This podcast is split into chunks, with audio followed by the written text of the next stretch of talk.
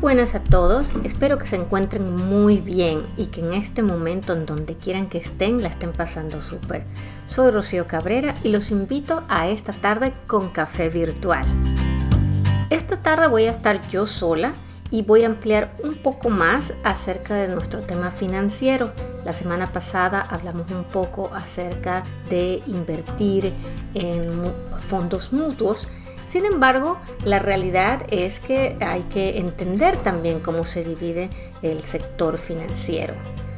Recuerden que si quieren eh, conectarse con nosotros en café virtual, nuestro correo electrónico es contactos arroba café-mediovirtual.com y nos pueden encontrar también en el Facebook para enviarnos sus mensajes. Todos son bienvenidos, sus sugerencias son maravillosas. Como comentábamos la semana pasada, Em, cuando ustedes van a invertir, ya sea que inviertan en fondos mutuos o que inviertan en índices o que inviertan en acciones, que es un pedazo de una empresa, todas esas, eh, eh, las empresas que están alrededor del mundo, dentro del país o que están en la bolsa de valores, son catalogadas en sectores de mercado. ¿Qué son los sectores de mercados? Eh, son grupos, son agrupaciones de industrias similares y eh, dentro de los sectores de mercados hay diferentes tipos de industrias, pero que tienen un eh, objetivo similar o son competencia o se comparan de una u otra manera unas con otras. Y por eso es importante y por eso se, se agrupa. Esta agrupación en estos sectores de mercado es lo que ayuda a evaluar y a valorizar de manera diferente considerando los objetivos de esas empresas. Y por eso es importante cuando ustedes están interesados en conocer una empresa, la gente habla de tecnológicas, tecnológicas, tecnológicas, bueno, realmente son tecnológicas o son empresas de consumo primario o están, eh, uno las ve como si fueran tecnológicas, pero a lo mejor no es tecnológico, sino que fabrican un producto que, asusta, que asiste el área de bienes de raíces, por ejemplo, por decirles algo. Entonces es importante conocer esta parte para saber hacia dónde orientarnos y cuando estamos buscando acciones o queremos encontrar empresas o queremos empezar a conocer un poco más, irnos directamente al sector de mercado en donde están. Así de esta manera, em, la economía el, mercado se ha dividido en 11 sectores y dentro de ellos, por supuesto, diferentes industrias. Voy a comentarles cuáles son los sectores y los tipos de industrias o tipos de empresas que pueden encontrar allá adentro, ¿ok? Que están englobadas dentro de ese sector. El primer sector que se conoce es el sector de energía o energy en inglés. Y este sector incluye empresas que producen y entregan combustibles o electricidad. Incluye todas aquellas empresas que trabajan la extracción, exploración de petróleo, de gasolina, eh, las que hacen investigación de, de estas fuentes, gas natural, equipos nucleares, evaluación de pozos petroleros, Incluyen también empresas de energía renovable. ¿Por qué menciono esto? Porque pues ahora tenemos muchas empresas nuevas que han salido en el área solar y entonces algunas personas se confunden en saber si estos son pertenecen al área de energía o van en el área tecnológica o, en, eh, o van en aquella eh, sección que se llama utilities o, que o servicios públicos. Entonces, todas aquellas empresas que trabajan energías renovables, como la solar, la geotérmica, la hidroeléctrica o la energía eólica o de viento, están incluidos dentro de este sector energético. Tienen una meta en común, eh, unas compiten contra otras, por lo tanto la parte de evaluación financiera va a ser un poco más similar es mejor comparar los números económicos de estas empresas a comparar una de estas con una fabricante de alimentos, por ejemplo. El segundo sector que se tiene es el sector financiero. Muy sencillo, pero ojo, el sector financiero incluye eh, empresas como bancos, seguros, las partes de bienes raíces, pero, ojo, y por eso les dije, ojo, bienes raíces, aquellas empresas que se encargan de otorgar las hipotecas, ¿sí? No exactamente las que le ponen la casa y eso, no. Los, la parte financiera, los bienes raíces, que las hipotecas y los préstamos, esas son los que están incluidos en este sector. Son compañías que están envueltas en finanzas, administración, eh, desarrollo de bienes raíces, préstamos corporativos, seguros, bancos de inversión. Toda, e, toda esa es básicamente el área financiera. Un tercer sector es el que se llama el sector de materiales o materials. Y en este sector hay un gran tipo de empresas manufactureras de productos químicos, de materiales de construcción, eh, vidrio, papel, empaques, metales, minerales, empresas mineras, fabricación de acero. Sin embargo, más bien desde el punto de vista de fabricación, no exactamente la distribución como Home Depot, ¿verdad? Que él es un distribuidor, sino los que precisamente hacen desde cero todos estos tipos de materiales. El siguiente sector es el sector industrial. Y este es un sector bastante amplio, pero van a poner un poco de atención aquí. ¿Por qué? Porque el sector industrial engloba empresas de fabricación y distribución de bienes de producción, incluyendo empresas aeroespaciales, y de defensa o, las que hacen eh, equipo para, para defensa, protección nacional, equipo de guerra, construcción, ingeniería. E, engloba a las empresas que hacen productos para construcción, equipo eléctrico, maquinaria industrial, servicios comerciales, impresiones, las que proveen empleos, servicios ambientales y servicios de oficinas incluyen servicios de transporte, eh, todas las aerolíneas, eh, las empresas mensajeras o de fletes marítimos, infraestructura para aire, tierra y ferrocarril, están dentro de este sector industrial. ¿Ven por qué les digo que es importante a veces eh, buscar por ejemplo, entrar en Google y ponerle en Google, oye, este, realmente DHL pertenece a qué sector financiero, porque uno se podría confundir un poco y decir, bueno, yo no sé si es una empresa industrial o está dentro de otra área, por ejemplo.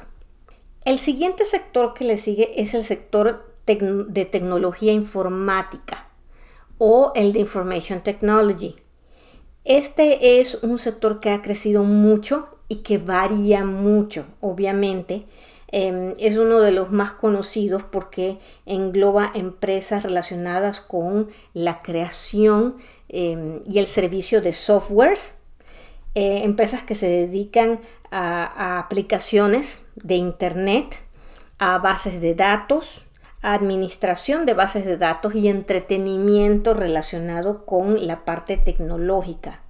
Compañías que proveen información tecnológica y consultoría en base a toda esta área de software y servicios subcontratados.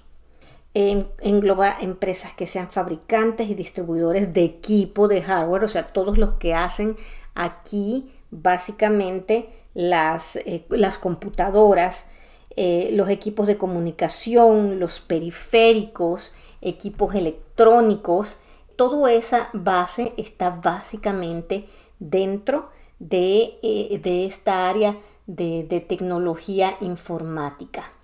Tiene una parte muy importante que es toda la cuestión de los semiconductores.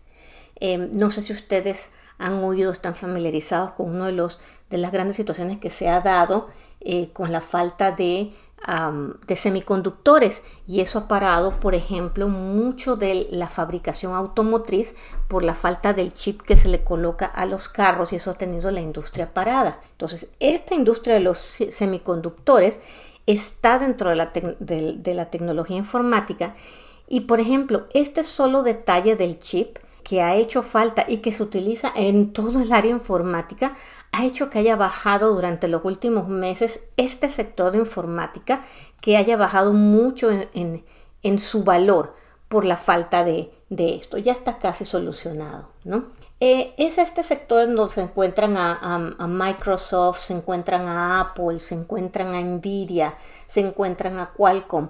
Este tipo de empresas que ustedes como que escuchan así, em, donde se encuentran a Cisco, que están dentro de la parte de comunicación, toda esta eh, parte de software que se dio con la pandemia para comunicarnos eh, unos con otros y que todo fuera de manera virtual, están aquí.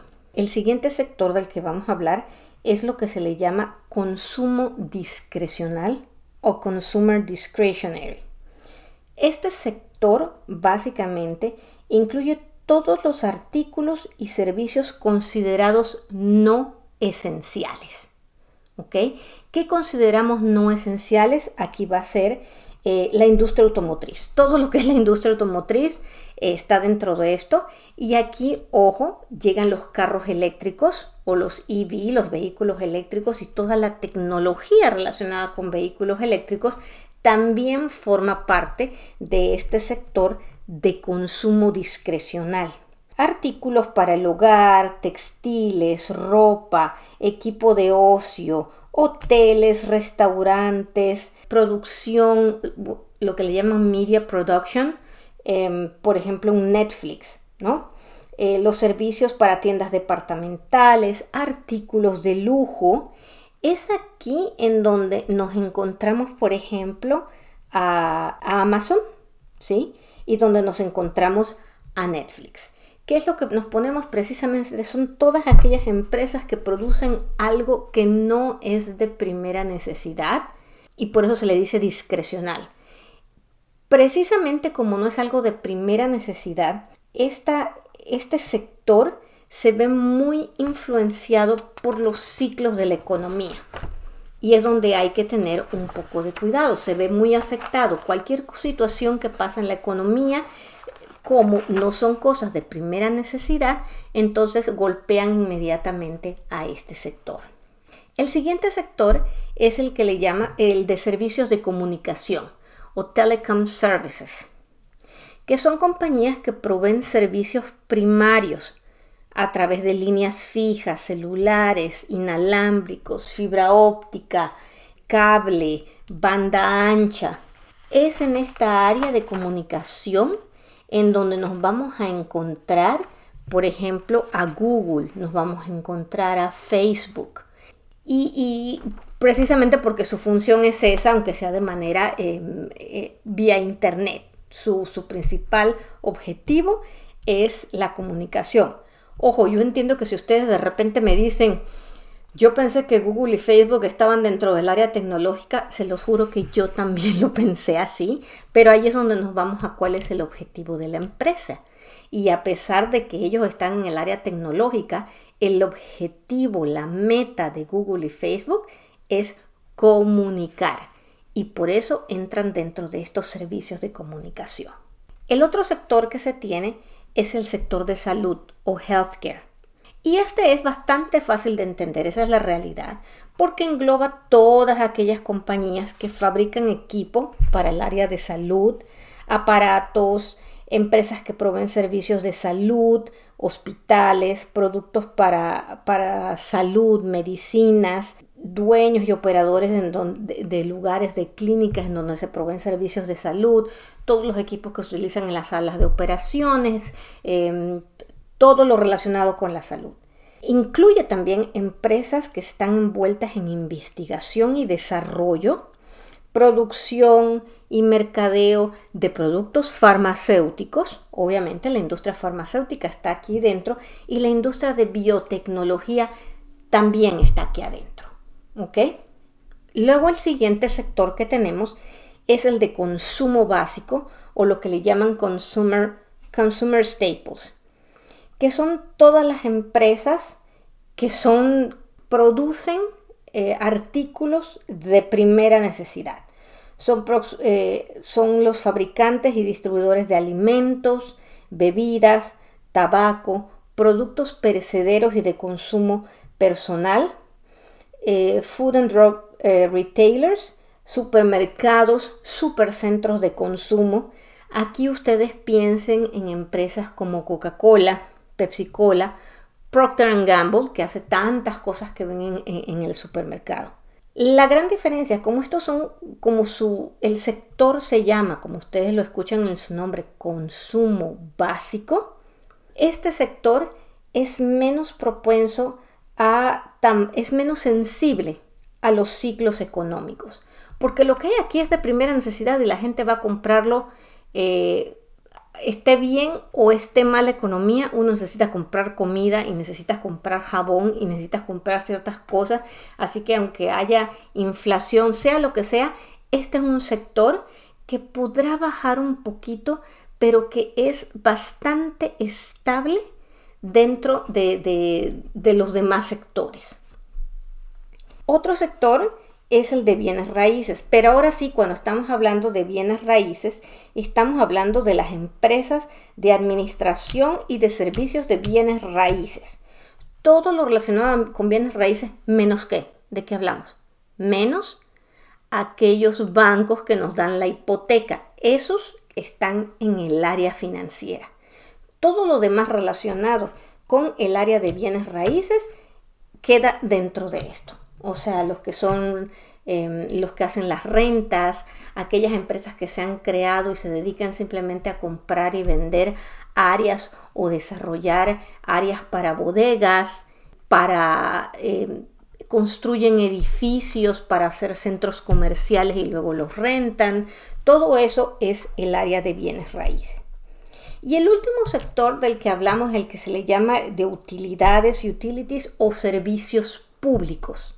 En aquellos países donde los servicios públicos son privatizados, es donde tenemos estas empresas y que son compañías independientes de los gobiernos que tienen, eh, son productores o distribuidores de electricidad, agua y gas. No necesariamente, ah, yo sé que algunos de ustedes se van a confundir con que hoy el de energías renovables mientras ellos estén produciendo van a estar en servicios públicos, pero si hay uno que se encarga de construir el panel solar, entonces ese va a estar en el otro sector del que hablamos anteriormente, que espero que lo recuerden que era el sector de energía. ¿ok? Los constructores de paneles solares están allá, mientras el que se encarga de proveer la electricidad a través de todas las líneas de comunicación, ese está en el sector de servicios públicos. Espero que esto les haya quedado un poquito más claro y eh, aquí viene un, parte de la información que es importante entender. Cuando usted está evaluando una empresa y usted quiere saber si la empresa, qué empresa es mejor una que otra, pues se va a los sectores y obviamente dentro de cada sector analiza la empresa que a usted le interesa y la compara con sus competidores dentro del mismo sector. Le voy a poner un ejemplo. Hay un índice, hablando de índices como estábamos la vez pasada, que es el índice, eh, un, índice muy común en la evaluación, que es el PE o el precio por ganancia, que lo que nos dice, el PE ratio, como se dirá en inglés, eh, y el PE ratio lo que nos dice, eh, nos da la relación entre precio, el precio de la acción de la empresa, contra la ganancia de la empresa. Y lo que nos dice es qué tanto estamos pagando arriba o extra cuando compramos una acción con relación a su ganancia. ¿sí?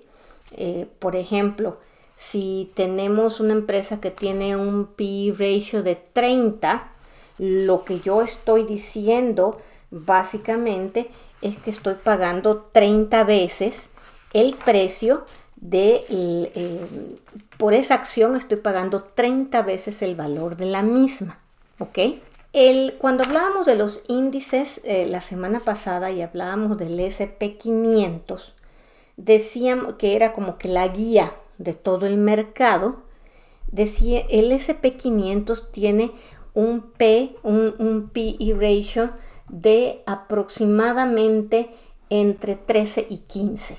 Entonces, se dice que si una empresa está arriba de 15, tiene un PE de, arriba de 15, estaría sobrevaluada. Es decir, usted está pagando muy caro por esa acción. Y si está abajo de 13, que es el del SP500, pues es, una acción que está eh, valuada muy abajo y probablemente es una muy buena oportunidad para comprarla. ¿sí? Sin embargo, lo que hay que tomar en cuenta es que si bien ese es el rango entre 13 y 15 del SP500, hay que tomar en cuenta el, el área en donde, el sector en donde están incluidas las empresas, porque no tendría sentido que yo eh, comparara la, eh, una Google, ¿verdad? Una empresa como Google y la comparara con Coca-Cola. Están en sectores diferentes, sus objetivos, eh, sus funciones son diferentes y aunque no lo crean, su PE también es diferente. Es mucho más sano irnos al sector en donde está cada empresa y evaluarla contra las empresas que están dentro de él. Como les decía, si vamos al área financiera, el radio PE de las em, empresas financieras y los bancos puede estar básicamente entre unos 8 y 3, 8 y 13. Sin embargo, aquellos bancos pequeños, de, o sea, si yo quiero comparar dos bancos, yo puedo agarrar al Chase y puedo agarrar a un banco local. Y puede que yo me encuentre con que el Chase tiene un 8, un radio de 8, y el otro banco pequeño, el número 6, y yo puedo, tiene un 6 de radio, yo puedo pensar, no, qué maravilla, déjame comprar el pequeño. Sin embargo, voy a encontrar, si investigo, encontraré que los bancos pequeños en común tienen un radio PE de 6, mientras que los bancos más grandes tienen un radio de 8. Ahora, si yo no supiera que el sector en sí tiene un, un, PE promedio, yo diría, hoy están mucho más abajo del SP500, ¿verdad? Recuerden que habíamos dicho que estaba entre 3 y 15 y me iría inmediatamente como loca a comprar porque recuerden que al tener un PE más bajo indica que probablemente está, eh, tiene un mejor valor y me conviene comprarlo, o sea, está... Eh, no está sobrevaluado, está bajo valuado. Se me fue la palabra, discúlpeme en este momento. Entonces pudiera ser una, buena oportunidad. Eso es lo que la lógica me dice si lo comparo contra el SP500. Sin embargo, yo, cuando yo comparo esos bancos entre ellos mismos, probablemente me doy cuenta que el que yo pienso que tiene 8 no es la mejor opción. Dentro del mundo de los bancos está dentro del rango de lo normal o incluso está sobrevaluado. ¿Sí me explico? Por eso es bien importante comparar a las empresas dentro de su mismo sector. En el área tecnológica, las, eh, las empresas últimamente han tenido unos PE de, treinta y tantos y cuarenta y tantos. Si lo comparamos con el SP500 que está entre 30 y 15, eso es demasiado. Y mucha gente diría, no, no, no, no, esas están sobrevaluadas, yo no lo voy a comprar. Pero cuando vamos al, al sector informático y las ponemos todas juntas, todas esas empresas juntas, nos damos cuenta que todas ellas tienen un PE alto. Por lo tanto, el análisis debe ser diferente. ¿A qué voy? Que cuando van a analizar o comparar empresas, aunque hay un índice total, ¿sí? lo mejor es comparar las empresas dentro de su mismo sector, que tienen el mismo objetivo, que eh, están dentro de las tecnología y el área similar y por lo tanto sus partes financieras van a ser las más similares y es lo mejor que puedo hacer para comparar ahora sí mi empresa contra otra y ver si realmente es una buena o no buena inversión, si debo comprarla o me debo aguantar. Espero que esto más o menos les haya servido y se haya podido entender eh, la idea porque más adelante cuando estemos hablando más acerca de eh, algunos índices para evaluar y ver eh, dónde pongo mi dinero, vamos a mencionar estos sectores y vamos a mencionar ciertos radios. Y entonces el hecho de que ustedes ahorita encuentren que hay ciertos sectores y que esto se puede ver diferente, les ayuda a pensar y a buscar un poco en dónde se van a ir. ¿Qué pasa? Cuando hablamos de inversiones de fondos mutuos o índices, por ejemplo, o ETFs que hablábamos la semana pasada, puede que vayan a la casa de bolsa y se encuentren ETFs o fondos mutuos basados en cada sector de mercado. O sea, yo les decía que habían algunos que eran los índices que estaban basados en el SP500, eh, en el Dow, en el Nasdaq.